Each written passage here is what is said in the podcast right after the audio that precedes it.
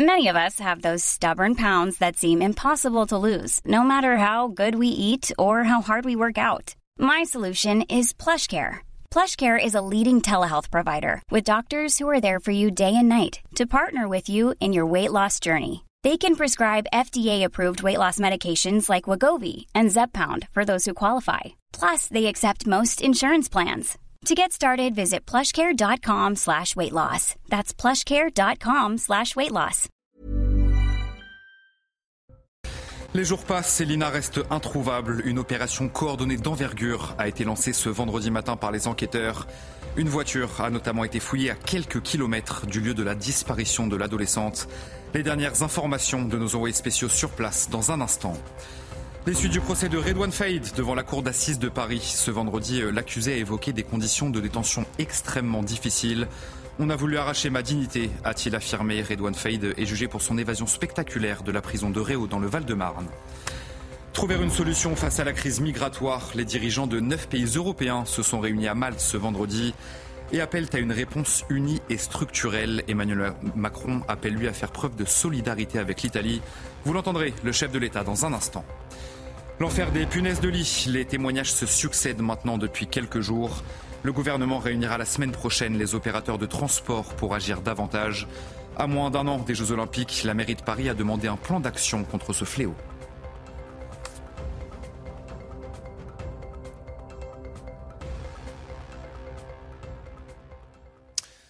Bonsoir à tous, très heureux de vous retrouver sur CNews pour l'édition de la nuit. Cela fait désormais une semaine que Lina est portée disparue dans le Bas-Rhin. Les recherches se poursuivent sur place pour tenter de trouver le moindre indice. Une opération coordonnée d'envergure a été lancée ce vendredi matin par les enquêteurs. Une voiture a notamment été fouillée à quelques kilomètres du lieu de la disparition de l'adolescente. Les dernières informations de nos envoyés spéciaux sur place, Solène Boulan, Olivier Gancloff. C'est ici, dans le village de Bellefosse, que des prélèvements ont été euh, réalisés sur un véhicule de type Renault euh, Clio, un modèle ciblé par les enquêteurs, puisque six euh, véhicules étaient concernés par ces prélèvements. Bellefosse, c'est donc un village situé à environ 7 km du lieu de la disparition de l'adolescente. Les véhicules ont donc été fouillés par des techniciens en combinaison, munis de masques et de gants. Une opération menée par la section de recherche de Strasbourg et le groupement de euh, du Bas-Rhin. Les enquêteurs font désormais face à de nombreuses questions euh, laissées euh, sans réponse. Lina s'est-elle enfuie de son plein gré, ce que refusent de croire ses proches, ou a-t-elle été emmenée, embarquée de force? Alors qu'elle se rendait à la gare de Saint-Blaise-la-Roche On le rappelle, l'adolescente de 15 ans n'a plus donné signe de vie depuis samedi matin dernier. Son téléphone a cessé d'émettre à 11h22. Nouvelle fusillade à Marseille. Deux hommes ont été tués par balle et les images sont particulièrement choquantes. Ça s'est passé euh, jeudi soir vers 19h40 dans le 4e arrondissement de la cité phocéenne. Un homme est sorti de sa voiture et a tiré à bout portant. un troisième homme a été blessé. Sur place, les habitants sont forcément sous choc. On va écouter ces quelques réactions recueillies par Stéphanie Rouquier. Jamais, jamais ça a été comme ça. J'aurais jamais cru que Marseille deviendrait comme ça. Franchement, pourtant, moi, je suis en Marseille, je suis un Marseillais peu Marseillais j'aime Marseille. Je ne veux pas me sortir de Marseille, mais ça suffit. On vit dans des trucs très très très dangereux. C'est très dangereux maintenant. On est à Marseille, on est à, on est à plus de 40 morts, donc euh, je veux dire, il n'y a plus rien qui est étonnant. Hein. Ça craint pas spécialement. Faire un peu attention, comme partout dans Marseille, mais sans plus. Quoi. Moi, j'ai toujours été méfiant sans être paranoïaque, donc je suis un peu méfiant, je fais attention pour éviter, euh, éviter de se faire agresser. Euh, faut toujours regarder un petit peu. Bon, voilà. Hein. Faut être méfiant. Voilà. Faut faire toujours un peu attention euh, au distributeur, à sa voiture. Et face à l'insécurité à Marseille, faut-il équiper les écoles des quartiers sensibles en vitres blindées? Eh bien, c'est la question que posent certains parents d'élèves de la cité phocéenne. Dans les quartiers sud de la ville, l'école des Calanques de Sormiou vit dans l'insécurité après des fusillades survenues cet été. Stéphanie Rouquet. Depuis la rentrée, les parents et les enfants de cette école de Marseille vivent dans la crainte. Installé juste devant l'établissement, ce point de deal a été le théâtre de violences cet été. Quatre fusillades ont éclaté, deux personnes ont été tuées. Les murs du groupe scolaire portent encore les traces d'impact de projectiles. Des impacts de balles. Ça fait peur, ça, peut traverser les murs, il y a des gens qui habitent derrière, le concierge il habitait là. On est en insécurité, hein. on a peur pour nos enfants. Des tirs, tout ce qui se passe. Alors certains parents demandent l'installation de fenêtres par balles. La municipalité refuse d'envisager ce dispositif, mais pour protéger les enfants, les écoles des quartiers sensibles devraient-elles être équipées de vitres blindées? Pour le syndicat de police Alliance, ce système n'est pas la solution. En arriver là, ça voudrait dire qu'on a passé un cap supplémentaire. Euh, le prochain cap, ça va être quoi Un mirador devant l'école? Non, c'est pas possible. Il faut que l'État montre qu'il est fort. Et l'État ne doit pas montrer qu'il est fort qu'avec sa police. L'État doit montrer qu'il est fort avec toutes ses institutions. Depuis la rentrée scolaire, des policiers sont positionnés quotidiennement dans le quartier. Ils resteront mobilisés jusqu'à ce que les tensions s'apaisent. La situation s'améliore à Nantes. Selon la préfecture de Loire-Atlantique, eh la délinquance générale a baissé de 11% par rapport à l'année dernière. Des résultats encourageants, même si le trafic de stupéfiants continue à poser problème. Michael Chaillot avec Jean-Michel Decaze. Les chiffres de la sécurité sont bons à Nantes. La maire de la ville et numéro 2 du PS, qui en avait fait la priorité de son mandat, veut le faire savoir. Sur un an, la délinquance générale est en baisse de 11% selon les données de la préfecture. Sur le terrain, l'augmentation des effectifs de police nationale comme municipale est bien visible. Un an après un gros coup de colère, les commerçants l'admettent, ça va mieux. Nous, on se sent carrément plus en sécurité, puisque depuis un an, on a aucune personne de mon équipe n'a été agressée. Mais c'est pas du Nantes bashing en fait, c'est la réalité du terrain. Les chiffres ont beau s'améliorer, de toute façon, il y a plus de policiers dans les rues, mais aujourd'hui, il n'y a pas la police municipale 24 heures sur 24. Si en plein centre-ville, on croise à fréquence élevée une voiture de police, les choses sont différentes dans le quartier Bellevue. La rénovation engagée a fait se déplacer le trafic de stupéfiants, mais pour ces habitants qui veulent rester anonymes, pas de révolution au quotidien. Les dealers ne sont plus en bas du, bâtiment, mais euh, sur la place de Bellevue, euh, ça rien rien n'a changé et à la limite ça s'est aggravé. Oui, l'insécurité, elle est toujours là. Ils font la loi. Moi, pour moi, oui, ils font la loi. Et ça, ça n'a pas changé Non. Non. Moi, je pars du principe, si ça a vraiment changé, c'est qu'on ne devrait pas les voir. Consciente de cette réalité, la maire de Nantes, avec d'autres élus de tous bords politiques, appelle à la mise en place d'un plan national et européen de lutte contre le trafic de stupéfiants. Alexandre Benalla, condamné en appel à trois ans de prison, dont un enferme aménageable. Le verdict a été rendu par la Cour d'appel de Paris ce vendredi. Dans le cadre de l'affaire des violences du 1er mai 2018, une peine identique à celle prononcée en première instance. Alexandre Benalla a l'interdiction de porter une arme pendant 10 ans et d'exercer une fonction publique pendant 5 ans. suite du procès de Redouane Faïd devant la cour d'assises de Paris, il est jugé depuis le 5 septembre pour son évasion spectaculaire de la prison de Réau dans le Val-de-Marne. Et ce vendredi, l'accusé a évoqué euh, des conditions de détention extrêmement difficiles. On a voulu arracher ma dignité, a-t-il affirmé devant la cour. Célia Barotte a suivi cette nouvelle journée d'audience pour CNews. Écoutez. Je suis dans la douleur, je ne suis pas un surhomme. On a voulu arracher ma dignité, c'est ce qu'a déclaré Redouane Faïd face à la Cour. Dans le box, le braqueur multirécidiviste a dénoncé ses conditions de vie depuis son incarcération en octobre 2018. Des photos de sa cellule de 12 mètres carrés ont été euh, diffusées dans la salle. Redouane Faïd a expliqué par exemple avoir eu une plaque chauffante pour sa nourriture seulement après une année euh, de détention. Placé à l'isolement, Redouane Faïd a pointé du doigt les parloirs hygiaphones, les fouilles corporelles ou encore le manque d'accès à la culture comme la lecture. L'accusé a fait de nombreuses comparaisons avec la situation d'autres détenus condamnés, eux, pour meurtre. Il estime qu'ils sont davantage privilégiés par rapport à lui. Très peu de journalistes dans la salle d'audience en ce vendredi, mais les bancs sont occupés par de nombreux proches de la fratrie Faïd. Des débats houleux ce vendredi à l'Assemblée nationale autour de la programmation des finances publiques. L'opposition vent debout dénonce le recul des dépenses publiques et la hausse euh, des prix qui grèvent le pouvoir d'achat. Je vous propose d'écouter à ce sujet euh, Philippe Brun, qui est député socialiste de l'heure. Plus de 4 points de contraction de la dépense publique d'ici 2027, c'est du jamais vu.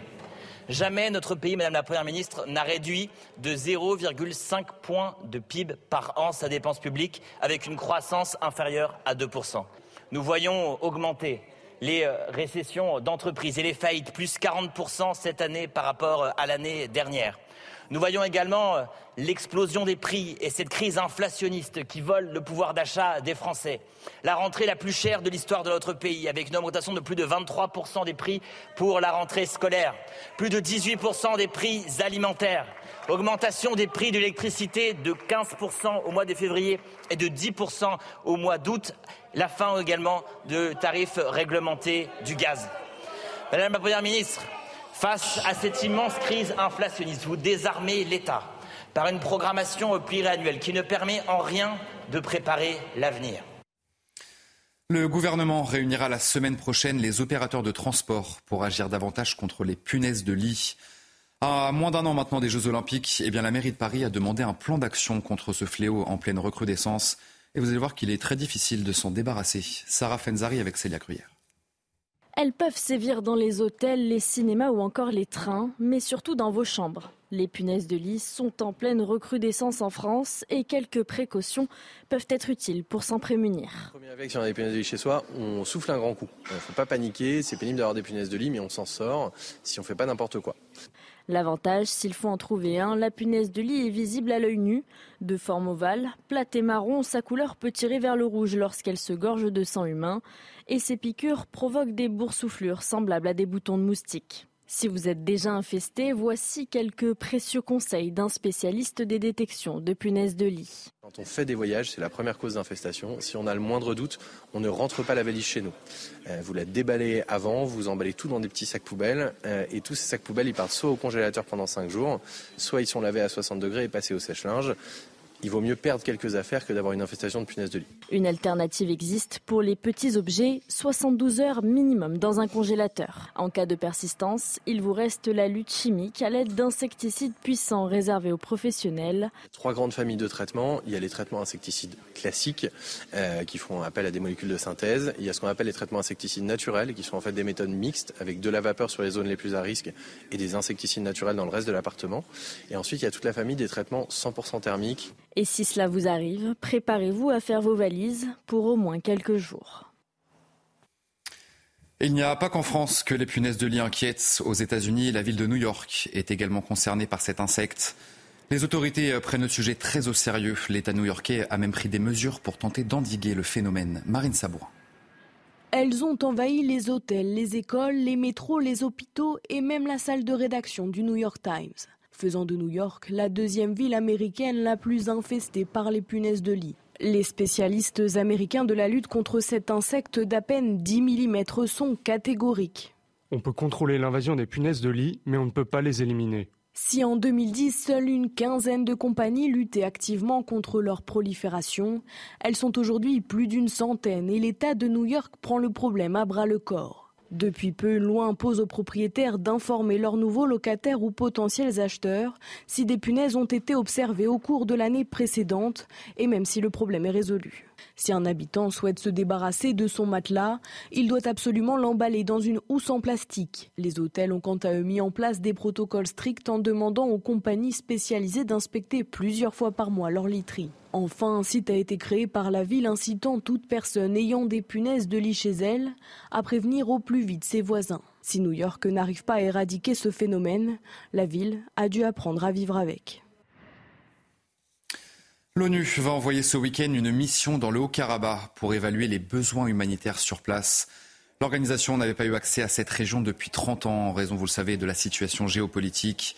Et sur place, près de 8 Arméniens sur 10 ont décidé de fuir. Les précisions de notre spécialiste des questions internationales, Harold. En dix jours, 80% de la population de ce territoire, peuplé uniquement d'Arméniens ethniques, ont pris le chemin de l'exil. Aucun habitant du Haut-Karabakh ne souhaite rester sous un régime azerbaïdjanais. Moins de 20 000 habitants s'y trouvent encore, généralement des gens âgés ou handicapés en attente d'évacuation. Sur le plan humanitaire, les autorités d'accueil de la République d'Arménie parviennent à canaliser les arrivants, mais ont besoin d'une aide internationale qui commence seulement à affluer. La Croix-Rouge internationale a réclamé 20 millions d'euros. Sur le plan politique, la police azerbaïdjanaise arrête les chefs de la défunte République du Haut-Karabakh, les accusant de terrorisme et les enfermant en prison Et donc sur le plan diplomatique, ce traitement va bientôt appeler une réaction forte. Et l'ONU va envoyer une mission dans le Haut-Karabakh. Le Kremlin, quant à lui, censé être le protecteur des Arméniens, estime ne pas savoir qui est coupable de l'exode des habitants du Haut-Karabakh et n'en voit pas de raison évidente, mais il ajoute que cet exode doit quand même se passer dans de bonnes conditions. Et puis c'est un triste constat. Trois fois plus de migrants ont trouvé la mort cet été euh, en tentant de traverser la mer Méditerranée. L'UNICEF alerte sur la situation migratoire et cette année, plus de 2500 migrants sont morts en mer Méditerranée. L'UNICEF précise que 300 enfants font partie des victimes. Et justement, réunis euh, ce vendredi à Malte, eh les dirigeants de neuf pays européens ont échangé pour tenter de trouver des solutions face à cette situation migratoire.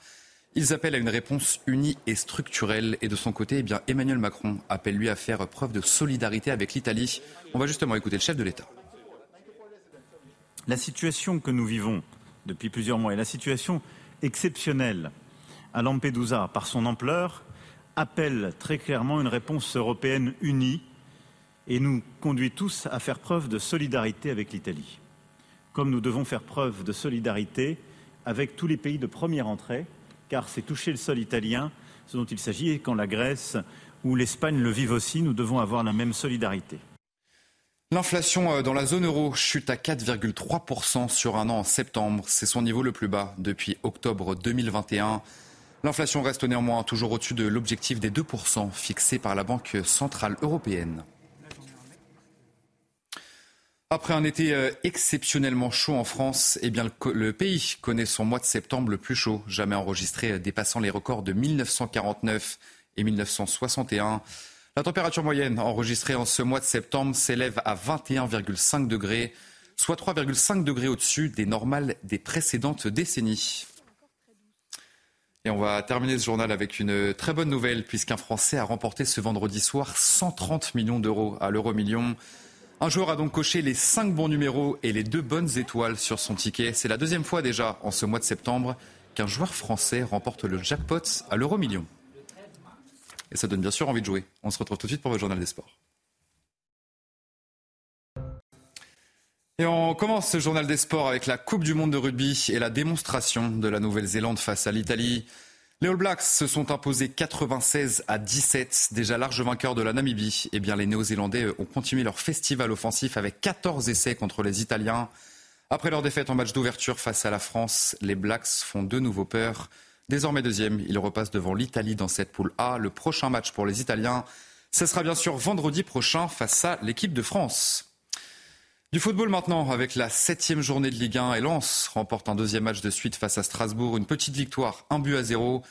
Eli Wahi inscrit le seul but de la rencontre. C'est son premier but sous les couleurs des 100 et or. Après un début de saison compliqué, les hommes de Francaise prennent leur distance avec la zone rouge. Strasbourg rate l'occasion de revenir leader. Le prochain match pour Lens, ça sera mardi en Ligue des Champions contre Arsenal. Un match à suivre sur Canal dès 20h. Et puis un mot de l'Olympique de Marseille. À présent, ce mercredi, l'Italien Gennaro Gattuso est devenu l'entraîneur, vous le savez, de l'Olympique de Marseille. Le champion du monde 2006 fera sa première ce samedi contre Monaco à 21h sur Canal Plus Foot. Après quatre matchs sans victoire et une claque contre le Paris Saint-Germain, eh bien Marseille doit bien sûr réagir. On va écouter Leonardo Balerdi sur la méthode justement de Gattuso. El nuevo entrenador no, bueno, nos, nos pidió mucho, mucho la cancha. Eh, él nos dijo desde el primer día que él nos va a entregar el corazón y que nosotros tenemos que hacer lo mismo para él. Eh, también tenemos que ser una familia dentro de la cancha, eso nos lo dejó muy claro. Allez, un mot de MotoGP dans ce journal des sports et le Grand Prix du Japon ce vendredi. Fabio Quartararo a été victime d'une chute à la fin des essais qualificatifs. Le champion du monde 2021 souffre d'une entorse à la cheville. Il pourra quand même participer au Grand Prix. Toutes les explications et tout ce qu'il faut savoir, c'est avec nos envoyés spéciaux au Japon, Jules Dremble et Randy Depuné. On a pris un petit peu de hauteur pour conclure cette première journée du Grand Prix du Japon. Randy de Pugnier, les enseignements avec vous. Les patrons sont là. Bagnaia, Martin, Bezzeki, les Français aussi, malgré une frayeur pour Fabio Quartararo en fin de séance. premièrement, moi, ce que je retiens, c'est que le record du tour ici a enfin été battu par Brad Binder et non pas par les pilotes euh, Ducati qui mènent euh, le championnat. Euh, le record tenait depuis 2015, détenu par euh, Lorenzo. Et derrière, on retrouve en embuscade Bagnaia, Bezzeki, Roré Martin, les prétendants au titre hein, qui sont qui sont là, qui sont très rapides, très réguliers. Donc euh, ça s'annonce vraiment chaud pour pour la qualification et la course sprint. Joan Zarco, lui, a plutôt bien piloté hein, puisqu'il est il est septième. Et Fabio Quartaro, qui était vraiment dans le coup jusqu'aux trois quarts de la séance, a malheureusement chuté, malheureusement chuté assez violemment, d'une manière assez étrange de l'avant. Et à cause de ça, bah, malheureusement, ça ne lui a pas permis de rester dans le top 10. Donc euh, il va se retrouver en Q1 aux côtés de Marc Marquez. Et on espère retrouver un des deux Français sur la première ligne qui est juste derrière nous. Vous la voyez, Randy, on vous rappelle les rendez-vous ce samedi. Une course sprint à suivre à partir de 8h sur Canal Plus Sport 360. Allez, en mot de golf dans le journal des sports et de la Ryder Cup, euh, compétition qui oppose les meilleurs golfeurs européens et américains tous les deux ans. Et ce vendredi, eh bien, l'Europe a déjà pris le large.